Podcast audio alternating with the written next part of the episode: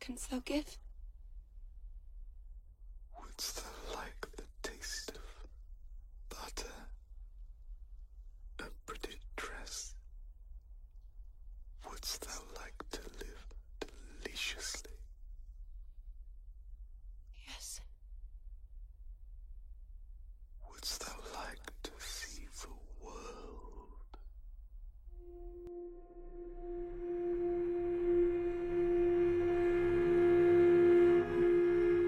Oi, gente, sejam muito bem-vindos a mais um episódio do Tenebrismo. Tô aqui com o André novamente. Olá, gente. E no episódio dessa semana é sobre um dos diretores mais promissores da atualidade. E eu digo assim, não só do gênero de horror, mas no geral mesmo, que é o Robert Eggers, o diretor de A Bruxa, de 2015, e O Farol, de 2019. E que agora tá chegando com seu terceiro filme, é, O Homem do Norte, The Northman, que estreia aqui no Brasil em maio. Na verdade, ele teve a estreia até adiada, era para ser em abril, e foi adiada para maio. Mas tá chegando, né? Eu tô muito ansioso, eu acho que acredito que o André também, Oh, com certeza. porque esse filme promete, tem muita, tem muito ator e atriz conhecido que a gente ama. Tem o comeback da, da Bjork como atriz. Então a gente quis aproveitar esse time aí para a estreia de The Northman e discutir os dois outros filmes do Robert e o estilo de história que ele gosta de contar, a estética visual dos filmes dele. E no final a gente vai falar mais sobre as nossas expectativas para The Northman e o que, que a gente espera desse filme. E primeiramente, André, eu queria saber, para dar um geral, assim, o que, que você acha dos filmes dele, assim, dos dois que a gente já teve, A Bruxa e o Farol? Olha, eu acho eles tão bem feitos. Você sabe que eu sou mais apaixonado pelo Farol. Mas a Bruxa, que foi o primeiro, né? O primeiro dele, o primeiro que eu vi, é tão único, sabe? Aquele final é perfeito, sabe? Eu acho que ele faz as coisas de uma forma muito individual. E isso faz falta às vezes na indústria, né? Eu acho que ele tem um olho especial mesmo. Sim, eu acho que ele chegou a- recentemente, né? 2015 foi o primeiro filme dele. E com dois filmes eu acho que ele já conseguiu é, colocar sua marca ali na- nessa indústria, né? Principalmente gênero de terror. A gente fala muito sobre essas novos diretores que estão surgindo, né? Então, Robert Eggers, o Ari Aster, o Jordan Peele, que são os mais citados. E, mas não à toa, é, o Eggers, que é uma, a gente vai especificar aqui, ele tem essa identidade muito bem estabelecida já. Então é muito fácil já você, de cara, ou amar os filmes dele, ou não gostar e falar, não, isso aqui não é pra mim. Eu acho que é um pouco até divisivo. Mas quem gosta, assim, como é o caso da gente, acaba amando mesmo, né? Só aquele, ah, eu gosto, mais ou menos, é, a gente ama mesmo. Sim, eu tive uma época que eu fiquei tão obcecado por o Farol. E sempre que o assunto surge, eu ainda fico super empolgado. Sim, são filmes que ele gosta de deixar muito em aberto, né? Tanto, principalmente o Farol, é, mas ele gosta de deixar muito aberto para interpretação e acho que isso é legal porque acaba dando esse espaço para a gente vir aqui discutir, cada um ter a sua interpretação, a sua ideia do que aquele filme significa. Então acho isso muito legal. I cannot write my name. I will guide thy hand. Então a gente pode começar falando sobre A Bruxa, que é um filme de 2015, dirigido e escrito pelo Eggers. E foi inclusive produzido pelo Rodrigo Teixeira, que é um famoso produtor brasileiro. Ele trabalha muito em, em Hollywood. Eu lembro que ele produziu também Call Me By Your Name. E ele tá sempre nessas aí, desses filmes mais, não independentes, mas um pouco mais art house, como diria os os cinéfilos. E o filme estreou em Sundance no ano de 2015 e logo foi comprado pela A24. E aí teve a sua estreia marcada para 2016. Eu lembro bem na época, assim, quando começou a, esse filme a ganhar o, o boca a boca. Eu acho que foi muito isso, sabe? O marketing desse filme foi muito no boca a boca. Para aqui no Brasil, pelo menos, né? Não sei como foi a realidade lá do- dos outros países, mas aqui no Brasil, porque como era um filme de um diretor estreante, um filme mais independente, uma produtora, a A24 ainda não tinha essa marca que a gente conhece hoje, esse, essa fanbase por produtora de filme, uma coisa muito louca. Mas. E aí eu, eu lembro que eu comecei a, a ouvir um, uns amigos e vi na internet que ah, tem esse filme A Bruxa. E pelo nome já é um nome bem impactante, então você espera algo muito. um terrorzão mesmo. E eu lembro, é muito engraçado, eu lembro quando eu fazia um, curso de Senai ainda, bons tempos, 2016. e, e aí esse filme já tinha ganhado, já tinha estreado aqui no Brasil, já tava tipo no boca a boca mesmo, tava todo mundo falando. Só que na minha cidade, a minha cidade de Natal não tinha cinema, né? E essa professora minha, ela era de Curitiba. E aí a gente tava falando na aula sobre o filme. E aí ela falou, contou que tinha visto no cinema e que tinha odiado. Que ela falou, nossa, esse filme é muito ruim, é, não acontece nada. Eu não lembro exatamente os comentários que ela fez, mas foi mais ou menos nessa, nessa, nessa base, assim, de que não acontecia nada, que era um filme chato. E eu fiquei uhum. tão, na época, assim, meio decepcionado. Falei, nossa, mas será que esse filme é ruim mesmo? Porque eu acho que esse foi um dos problemas nesse, desse filme, assim, não do filme, mas do público que foi ver pela primeira vez, eu acho que esperava um filme totalmente diferente, né? Tanto uhum. se você olha os pôsteres, os trailers, eu acho que algumas pessoas foram com a ideia errada de que seria um, um filme, aquele terrorzão mais, mais genérico, mais padrão mesmo, com, uhum. com jump scare. E eu lembro que eu fui ver esse filme só mais tarde mesmo, foi no, no ano de 2016. Mas foi só quando ele ficou disponível na locadora mundial da internet. Uhum. E aí eu vi esse filme e, surpreendentemente, eu gostei muito, assim, de primeira. E eu digo surpreendentemente porque na época eu não era muito acostumado ainda com esses terrores mais. Esse, essa nova fase do horror, né, que começou um pouco ali na, no final dessa última década e que veio com esses filmes mais conceituais, vamos dizer assim, colocar muito entre aspas, porque apesar de algumas pessoas falarem que o filme, ah, o filme era lento, o filme era chato, eu não senti isso. Desde a primeira vez que eu vi, eu fiquei muito envolvido. E isso acho que se dá muito pela atmosfera do filme. Eu falo sempre isso sobre os filmes, mas é porque é um algo que me pega muito assim quando eu vejo um filme, é a atmosfera, sabe? Eu tento sempre quando eu tô vendo um filme em casa, porque no cinema é muito mais fácil, porque você não tá com celular, você tá com uma tela gigante na sua frente, um sistema de som muito mais sofisticado, então é muito mais fácil no cinema você entrar na vibe daquele filme, né, daquele universo. Sim. Até por isso que quando a gente vê um filme no cinema que não é tão bom, às vezes a, a experiência parece que foi melhor. Aí você rever aquele filme em casa, você fala, nossa, mas esse filme é ruim. Mas eu acho que a experiência do cinema às vezes melhora um filme eu realmente eu também gostaria muito de ter ido ver algum dele no cinema. A gente vai, né? Provavelmente com o Homem do Norte. Mas eu também não consegui assistir a Bruxa nem o Farol no cinema. Então só consigo imaginar como é. E a Bruxa é, tipo, acho que é o maior exemplo da singularidade dele, porque ao meu ver as coisas que acontecem nesse filme eu nunca imaginaria, por mais simples que elas possam parecer, sabe? Quando o menino mais novo da família começa a passar mal no celeiro, por exemplo. A cena em que o Black Phillip conversa com a protagonista, sabe? São umas coisas que conseguem surpreender e cumprem um papel mesmo.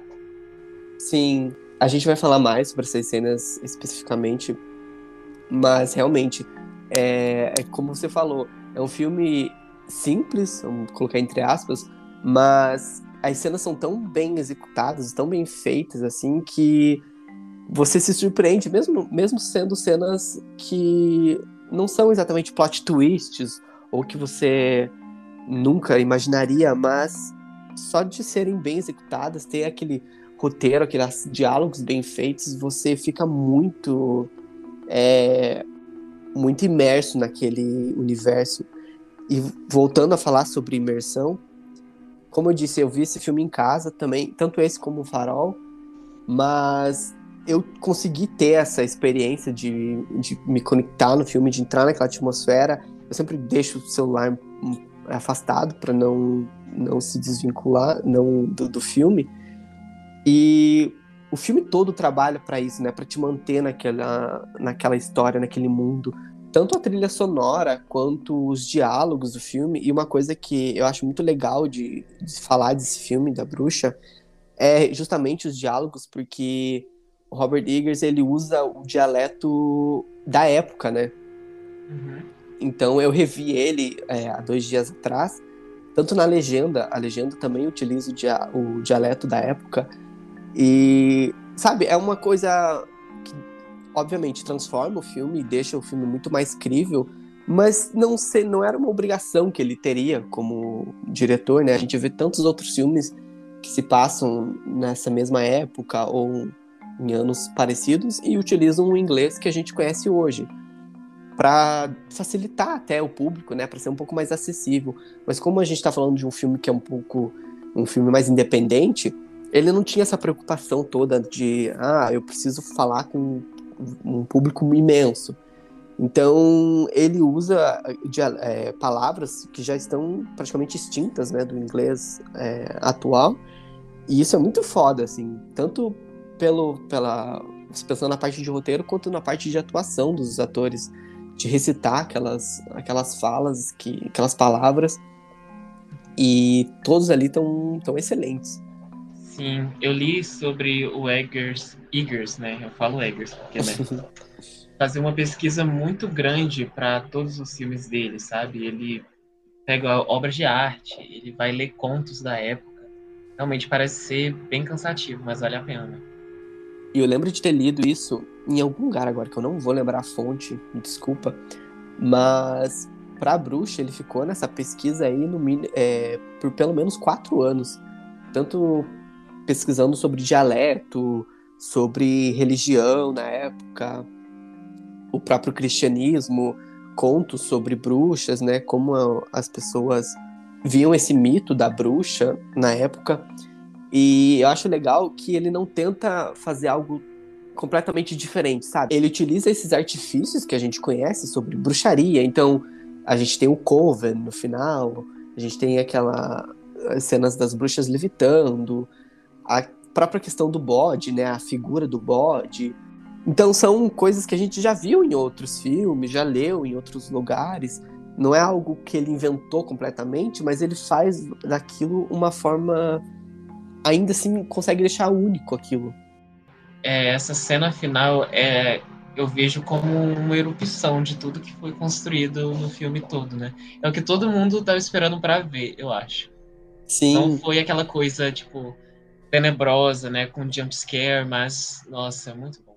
E só para dar um contexto pra galera que não viu ainda o filme, pretende ver, é, a gente vai tentar não dar spoiler aqui, mas uma coisa ou outra pode escapar. Então, se você é muito obcecado por spoilers, não gosta de saber nada, a gente talvez possa falar alguma coisa ou outra. Mas, em resumo, a história do filme é a seguinte: ele se passa no interior da Nova Inglaterra, em uma comunidade de colonos europeus, onde todo mundo ali é católico protestante. E a gente tem essa família, né, que é a, a, a família principal do filme, que ela é exilada por não viver de acordo ali com algumas leis religiosas deles e não fica muito explícito exatamente o que, que aconteceu, né? Mas eu revendo é, essa semana, a impressão que eu tive é que eles tinham uma fé um pouco mais rígida e diferente daquela comunidade. Então, talvez aquilo ali acabou gerando algum atrito de alguma forma. Então, eles são expulsos daquela vilarejo e passam a viver exilados numa floresta. O pai, a mãe e os filhos. E nesse exílio começam a acontecer coisas que vão questionar a fé dessa família e testar cada um deles. E isso eu acho muito legal no filme, é que cada personagem ali é muito importante. Cada personagem tem um, um propósito e cada um deles são testados de alguma maneira. Então, o pai, ele é testado a todo momento e isso acaba culminando no final, né? tem a cena da filha, né, interpretada pela Anna Taylor-Joy, a Thomasin, onde ela fala pro pai que ele não consegue caçar, ele não consegue proteger a família. Então, cada um dos personagens ali no filme tem o seu próprio suas próprias questões a serem resolvidas. Então, o pai é isso, ele não consegue manter a família protegida. A mãe, ela sente que eles estão ali, vão passar fome, e ela quer proteger os filhos a todo, a todo momento. A Thomasin, né, que é a personagem principal, ela tá começando a entrar na adolescência, então em uma cena específica a mãe dela menciona pro pai que ela menstruou, então ela já tá pronta para servir a outra família e você vê nitidamente no filme que ela ainda se sente uma criança, né? Ela brinca com os irmãos e ela ouve isso, né, da mãe dizer que ela quer mandar ela para uma outra família e ela não quer aquilo, sabe? Ela quer estar ali perto da família, ela quer ainda brincar, ela quer estar com perto da família. E a mesma coisa acontece com o irmão, né? O irmão que é mais novo, que é Thomasin, ele tá entrando, a, a gente acredita que tá entrando na puberdade, porque ele começa a olhar para Thomasin de um jeito diferente, né? Ele olha é, em alguns momentos os seios dela, né? O decote do, da vestimenta dela.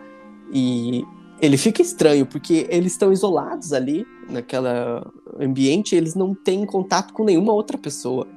Então é muito difícil para ele, ele não consegue entender isso, sabe? Que é o despertar da sexualidade dele, mas é a única pessoa, a única mulher que ele tem ali como para olhar, para para ter esse despertar é a própria irmã, sabe?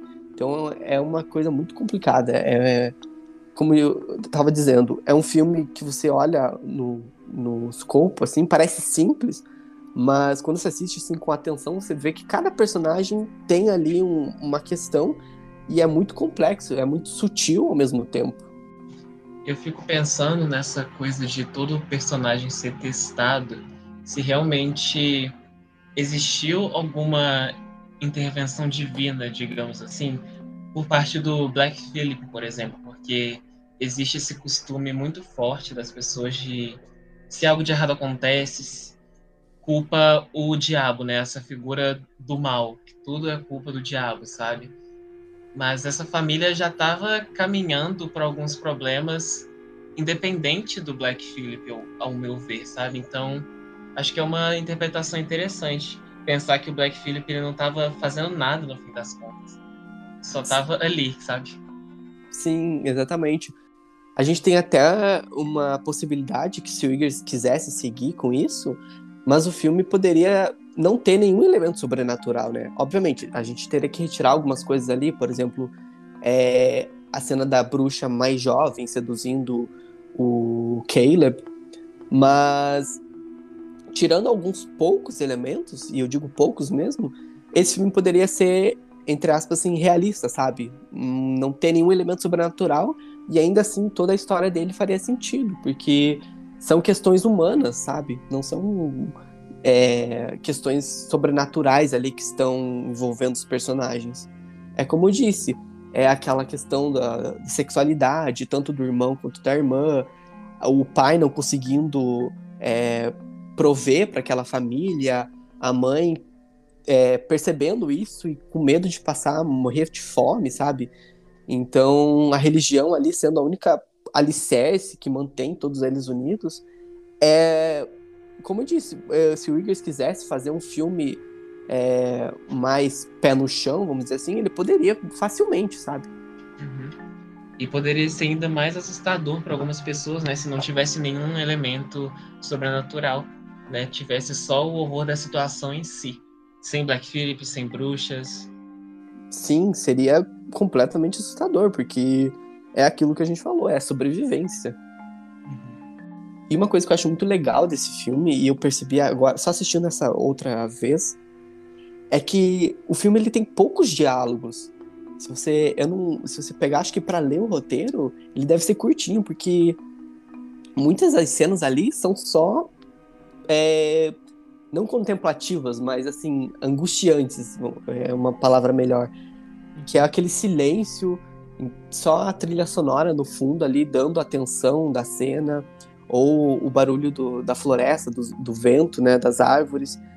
Em muitos momentos ali, o filme é, fica só nessas, nessas, nessas cenas, e só isso já basta, sabe, para criar toda aquela tensão. Eu imagino que fosse assim, né? No século XVII, uma fazenda, deve ser muito silêncio, muita coisa para perturbar a cabeça também.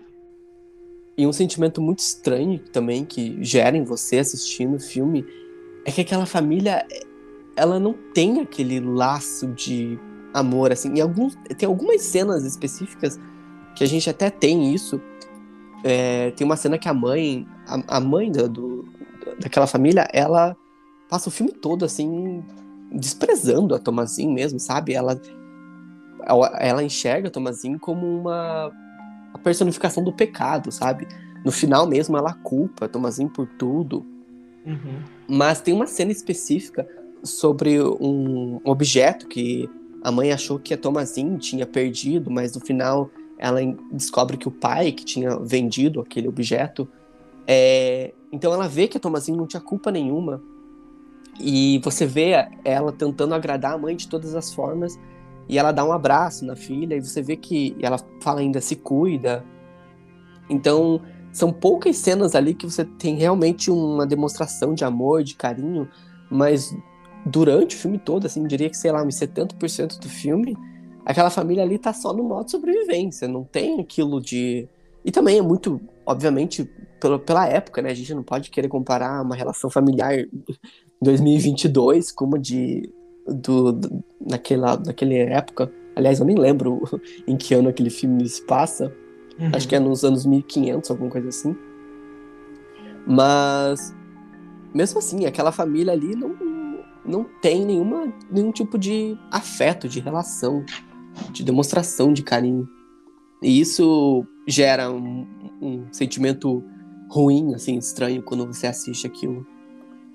Eu acho que o Eggers ele gosta bastante de pegar umas histórias difíceis, né, que não tem um pingo de carinho nas relações. Quer dizer, tem essas pequenas cenas, como em O Farol também tem a cena em que os, os Thomas eles dançam juntos no, no terreno lá, mas assim, é só isso também. E o Homem do Norte, eu acho que vai ser um pouco assim também, né? Se tratando de vikings, mas tem é. essa coisa da família, talvez seja o primeiro filme dele que a gente veja uns laços mais fortes. Sim, e é interessante porque, como é, a gente falando aqui de A Bruxa e Farol, como boa parte do filme é só essas relações ríspidas, quando tem essas cenas de um mínimo de afeto ou carinho, essas cenas se tornam estranhas, né? A gente fica até um pouco incomodado, assim, aquela cena deles dançando em O Farol, eu lembro que quando eu vi a primeira vez, eu parecia incomodado, sabe, com aquilo. Uhum. Como se fosse eles estivessem se esforçando muito para fazer aquela cena. E é legal também destacar que esse foi o primeiro papel importante da Anna Taylor-Joy, foi o primeiro papel de relevância mesmo da carreira dela. E acho muito legal porque ela acabou virando uma espécie de musa, né, do Eagers.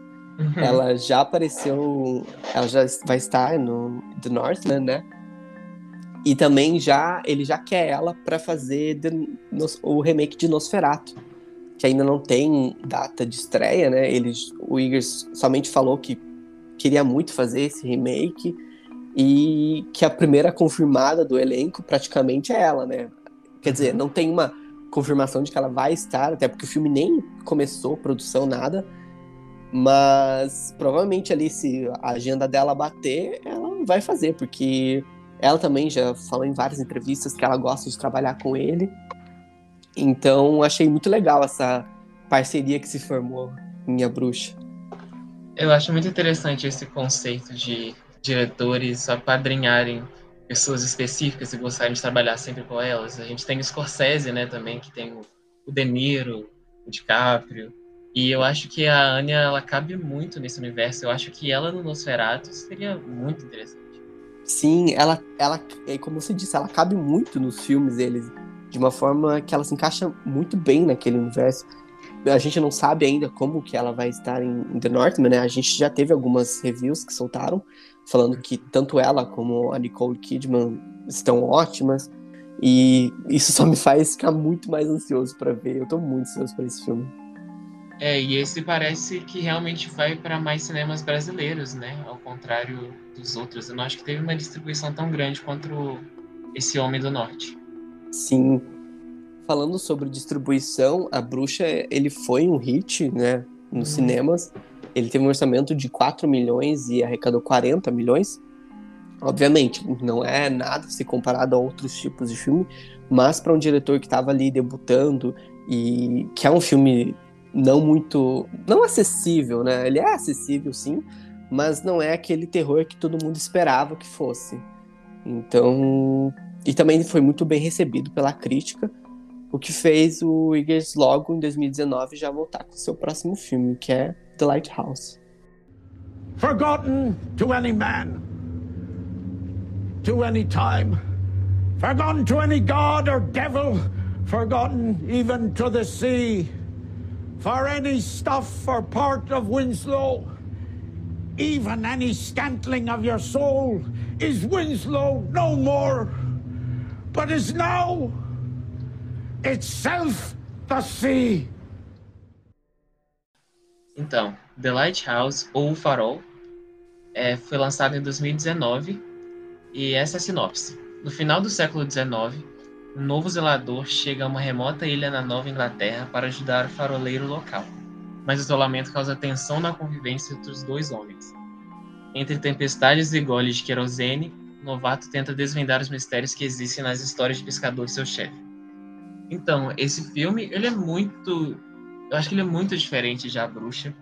Ele é totalmente em preto e branco e traz um pouco da mitologia grega e alguns, alguns ideais de Freud até.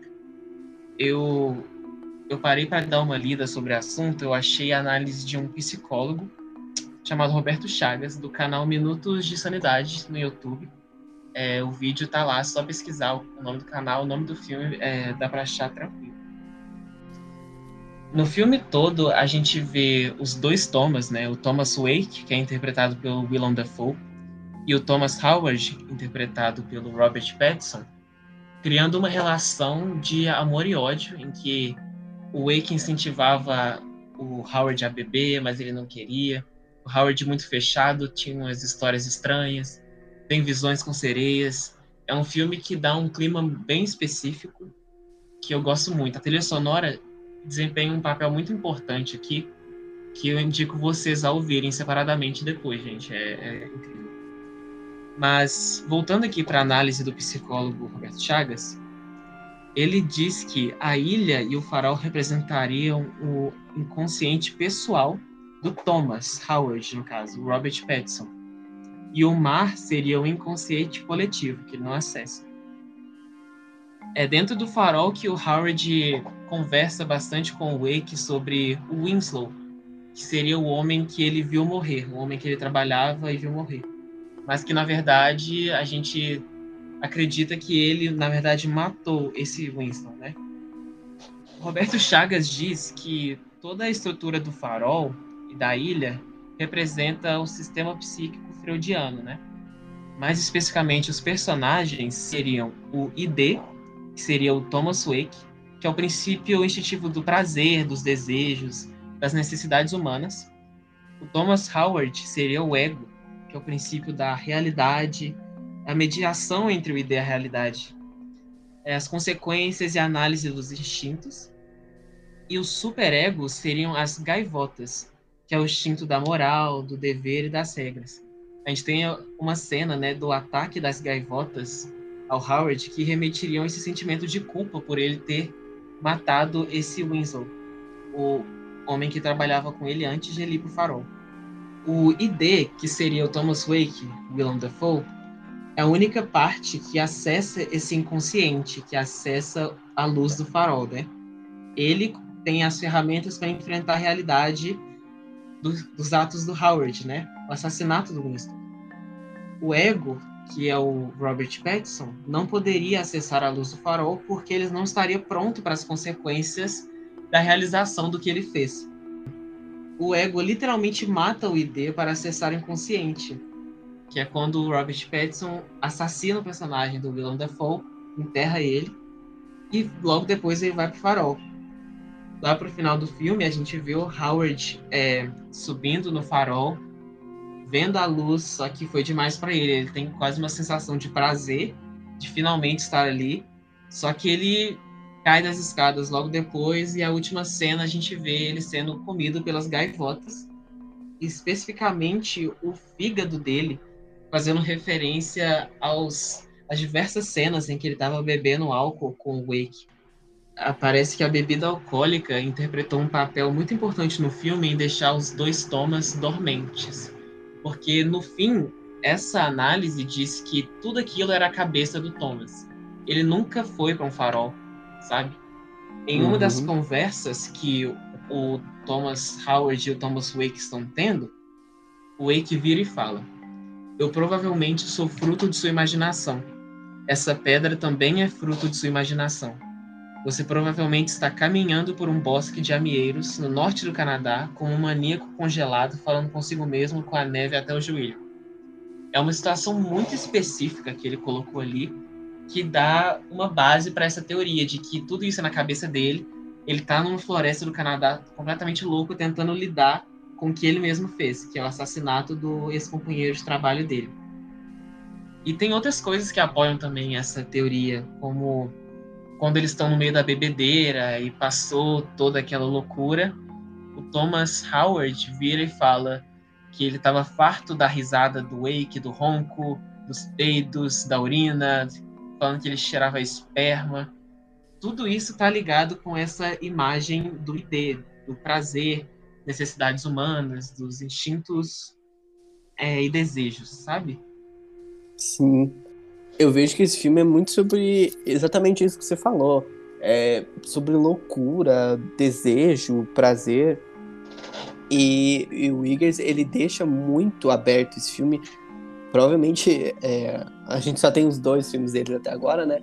Mas acredito que mesmo no futuro esse filme eu acho que vai ser assim um dos filmes mais abertos a interpretações dele porque ele mesmo disse em uma entrevista que ele estava mais é, disposto a fazer perguntas do que entregar respostas para esse filme. E ele falou especificamente sobre isso quando perguntaram se os Thomas ali eram gays ou algum deles tinha alguma atração sexual. E ele deixa realmente em aberto assim sobre a sexualidade dos dois. Obviamente isso não importa muito para a história, né? Mas é um filme que fala muito sobre sexualidade, né? A, cena do, do Thomas, que é interpretado pelo Robert Pattinson, se masturbando pensando na sereia lá, é só um exemplo disso. Uhum. Inclusive, quando eu estava fazendo essa pesquisa, é, eu me deparei com a da mitologia, né, que também está muito inserida nisso. É, essa teoria dizia que o Willem Dafoe, né, o Thomas Wake, ele era, seria Proteu, né, que tem o dom da profecia e metamorfose. Então, essa teoria diz que a sereia, na verdade, era o Thomas Wake, sabe? Não sei se para zoar com o Howard ou se realmente para se aproveitar dele, sabe? Naquela visão. E falando sobre mitologia também, a gente tem a grega, que é uma das mais, entre aspas, óbvias, assim, né? Que muitas pessoas comentam sobre esse filme, que é a alegoria do mito de Prometeu. Onde Prometeu subiu até o Olympus, que era onde ficavam os deuses gregos, e roubou o fogo dos deuses e deu às pessoas. Mas por conta disso ele foi punido, e a punição dele era ficar amarrado e ser comido por uma águia todos os dias. Então, ela comia os órgãos dele durante o, o dia todo e à noite ele se recuperava, então o corpo dele se regenerava e novamente para no outro dia ele ser comido pela águia. Então, aquela cena do final do filme onde o personagem do Robert Pattinson vê aquela luz do farol e depois acaba caindo, né? Não consegue lidar com aquilo que ele viu e a cena exatamente da gaivota devorando o, o corpo dele foi uma alusão que ah, muitas pessoas já pegaram de cara. Eu não, não, obviamente, eu não, quando eu vi a primeira vez eu não peguei isso de cara, mas depois quando eu li isso eu falei, nossa, realmente faz muito sentido. É, Essa realmente eu acho que, tipo, é uma das que é um senso comum, de ser pelo menos uma referência, mesmo que a história inteira não gira em torno disso. E sobre essa cena, tem uma coisa que eu não reparei de primeira, se eu não me engano, é que o Thomas, ele tá sem os olhos dele. Ele tá sem os olhos, o que seria uma punição mesmo, por ele ter visto o que ele não deveria ter visto, sabe? Sim. E a luz do. Quando as pessoas começaram a fazer interpretações sobre o que significa essa luz, ou muitas pessoas perguntaram, né, o que, que ele viu na luz daquele farol.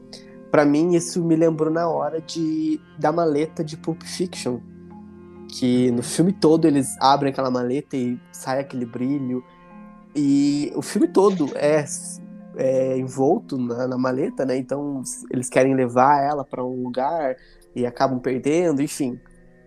Maleta é o, o que faz o filme girar.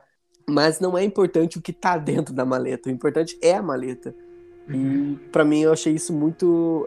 Foi uma analogia que eu fiz, assim, quando eu vi as pessoas perguntando, né, o que a, havia na luz do farol. E aí casa exatamente com o que o Eagers falou. É, ele não está interessado em dar as respostas. Então seria muito fácil para ele, né? É, dar a resposta de o que tinha naquele farol, o que fez é, o Thomas tanto querer ver lá, mas hum, entre aspas assim não importa, né? É isso que o Igor está falando, está querendo dizer. Não importa o que tinha lá no farol, o que importa é a jornada do filme. E é isso que, esse, que eu vejo nesse filme, que ele é muito mais restritivo, eu diria, do que A Bruxa, o que acabou também gerando é, uma bilheteria muito menor. Se a gente foi analisar com A Bruxa, é, The Lighthouse arrecadou apenas 19 milhões de, de dólares, sendo que ele teve um orçamento de 11 milhões, né? Maior do que A Bruxa e arrecadou menos. Mas é exatamente isso que eu acho que acabou afastando as pessoas. Ele é um filme muito mais restritivo, tanto pelo uso de preto e branco, é, ele filma em, em uma escala de 19 para 16, né? Então é praticamente quase quadrado, né? Uhum. E toda essa história, assim, o filme é, é mais lento, mais atmosférico, exatamente como a bruxa, mas acho que é elevado num nível um pouco maior, assim. Até eu, na verdade, quando eu vi pela primeira vez, eu fiquei um pouco. Não consegui me conectar muito bem como eu havia me conectado com a bruxa, mas eu reassisti uns tempos atrás, já faz um, acho que um ano, e eu entendi que não é aquele filme que você assiste pelo, pelo objetivo final, ou esperando que muitas coisas aconteçam, mas é realmente um filme de experiência, assim, do início ao fim. É, a atmosfera tá ali já desde o primeiro segundo então, a gente vai acompanhando aqueles dois ali e é um filme sobre como eles lidam com aquilo, com isolamento, como a gente falou, é, loucura, desejo, prazer. Então, é um filme sensorial, eu diria assim, sabe? Sim, é, eu acho que ele até fornece um nível interessante de confusão.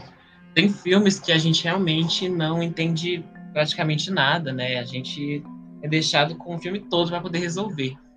Ao meu ver, o Farol ele tem uma dose boa de tipo dar informação, mas não completa, sabe? Então é o, o suficiente para me prender e prender ainda mais com a dúvida, sabe? Eu pessoalmente gosto muito de tentar entender por mim o que está acontecendo, é, mas não é para todo mundo, né? Por exemplo, um exemplo bobo, a minha mãe odeia os filmes que ela não entende nada, então Sim, é, a minha mãe também. Nossa, se eu desse filme pra minha mãe, ela ia me bater. Porque realmente, porque realmente não é um, um estilo de filme para qualquer um. E não falando isso no sentido de quem gosta desse filme tem um gosto mais. É, tem um gosto melhor, mas realmente é um filme um pouco mais é, restritivo. É para quem gosta desse tipo de experiência. E eu lembro quando eu vi a primeira vez, eu me trouxe muito é, a mesma experiência que eu tive com Eraserhead, do David Lynch. Uhum. Sabe, aquela, aquela estranheza, assim. Ambos os filmes são filmados em preto e branco. E eu acho que Eraserhead é um filme ainda bem mais estranho do que o Farol. Mas a experiência que eu tive, assim, de, de assistir aqueles dois filmes e não entender muito bem o que está acontecendo, o que é normal para qualquer filme do Lynch, né? Uhum. Mas depois eu lembro que eu revi a Razorhead e eu tive uma experiência muito melhor, assim. Então acho que são filmes realmente para você ver uma segunda vez, já sabendo o que, que você vai assistir. Eu acho que acaba, a gente acaba tendo uma experiência melhor ainda. Um detalhe interessante também sobre a estrutura do farol que eu esqueci de falar é que ele é cheio de mandalas. Não cheio, mas a escada, por exemplo, que a gente vê ela de baixo, aquela escada que roda, ela seria uma mandala. E a estrutura da luz também tem uns círculos assim que formam mandalas. As mandalas são muito importantes na psicologia junguiana, porque elas fazem parte da realização do self, ou seja, a realização de quem você é, da sua própria estrutura psicológica, sabe? Então, também faz sentido para essa teoria de que tudo aquilo ali faz parte da percepção do Howard de que ele matou um homem, né? Sim. E uma coisa que eu fiquei pensando também depois que eu vi esse filme é como eu acho que o Igor seria perfeito para dirigir alguma adaptação dos contos do Lovecraft. Porque esse filme ele já tem bastante inspiração, assim, né? É, tanto pela ambientação do filme, né? Se passar no farol, e é, muitas histórias do Lovecraft falam sobre essa isolamento, essa solidão, principalmente envolvendo o mar, o oceano, esses lugares mais isolados.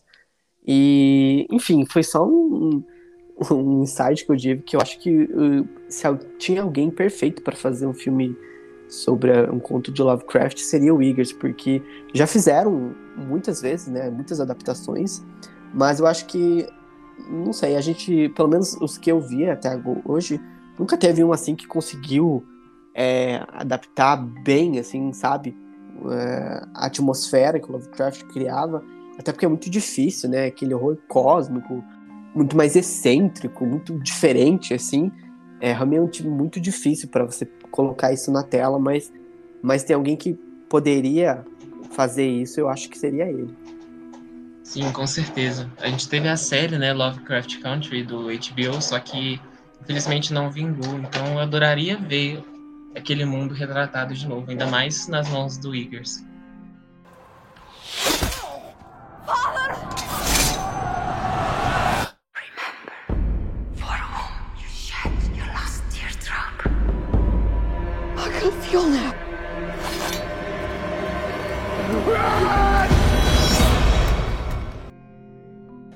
E como a gente citou no início do episódio, mês que vem já vai estrear The Northman, O Homem do Norte, nos cinemas aqui no Brasil. Nos Estados Unidos, ele está previsto para o dia 22 de abril. Aqui no Brasil, a gente tinha a data de dia 21, né? Que geralmente os filmes aqui no Brasil estreiam um dia antes. Mas, por algum motivo não especificado, o filme foi adiado pela Universal. Inclusive, é importante lembrar que esse é o primeiro filme não produzido e nem distribuído pela A24 do Eagers.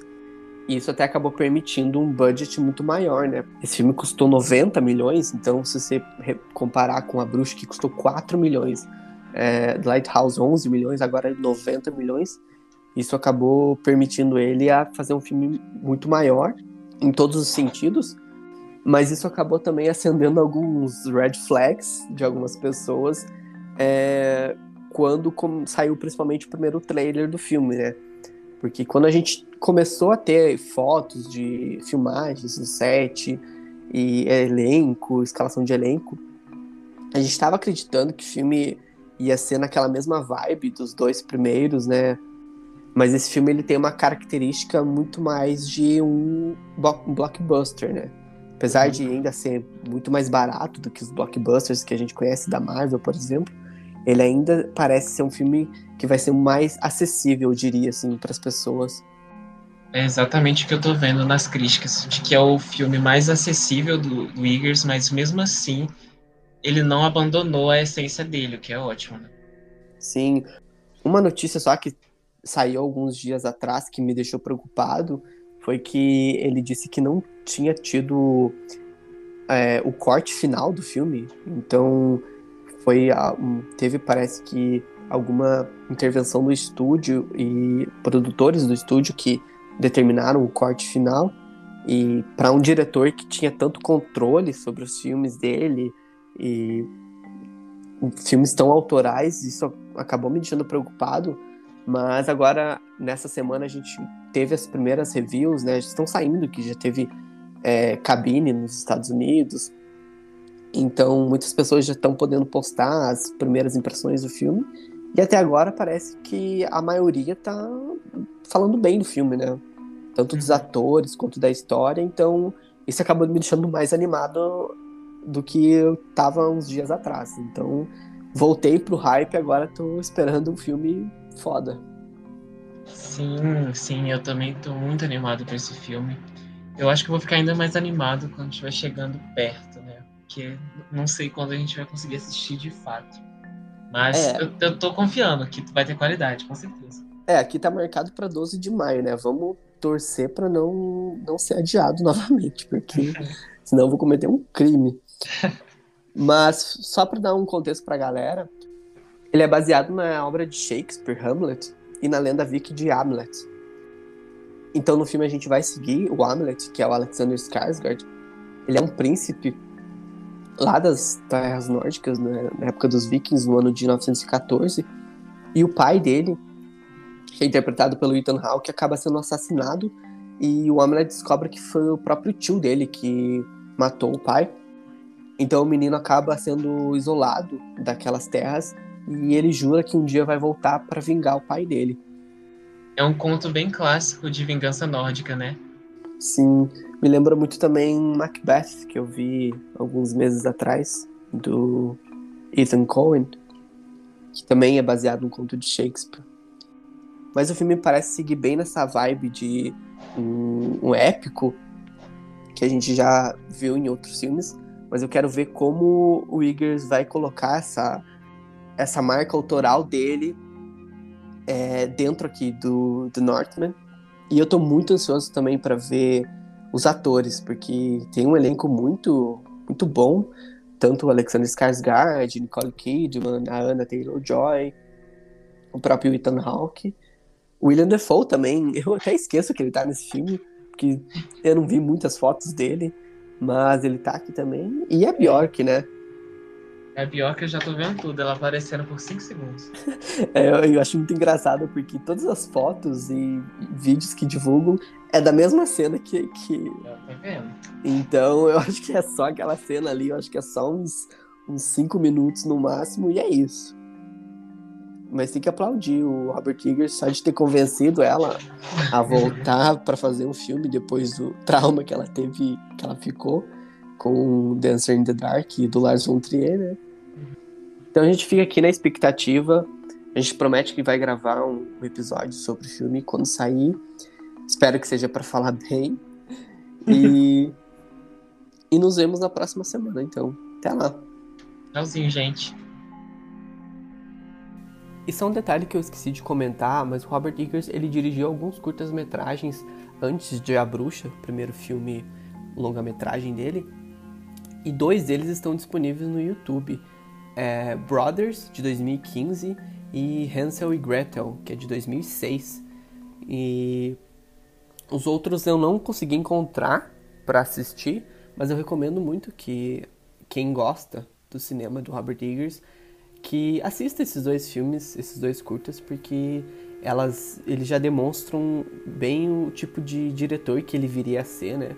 Que ele viria a ser não, que ele já era na época, mas que ele ia lapidar ainda mais com os seus longas metragens. Então eu vou deixar o link desses dois curtas no, na descrição do episódio.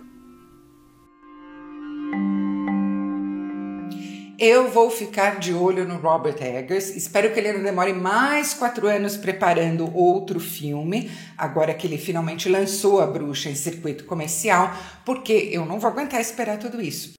Eu acredito que a gente tem aqui um cineasta muito interessante sendo gestado e que talvez venha a ser grande um dia. Você vai sentir medo? Não vai sentir medo? Isso é com você. Eu conheço gente que se pelou de medo assistindo a bruxa. Eu não. Mas é como eu digo, não é por aí que vai o interesse do filme.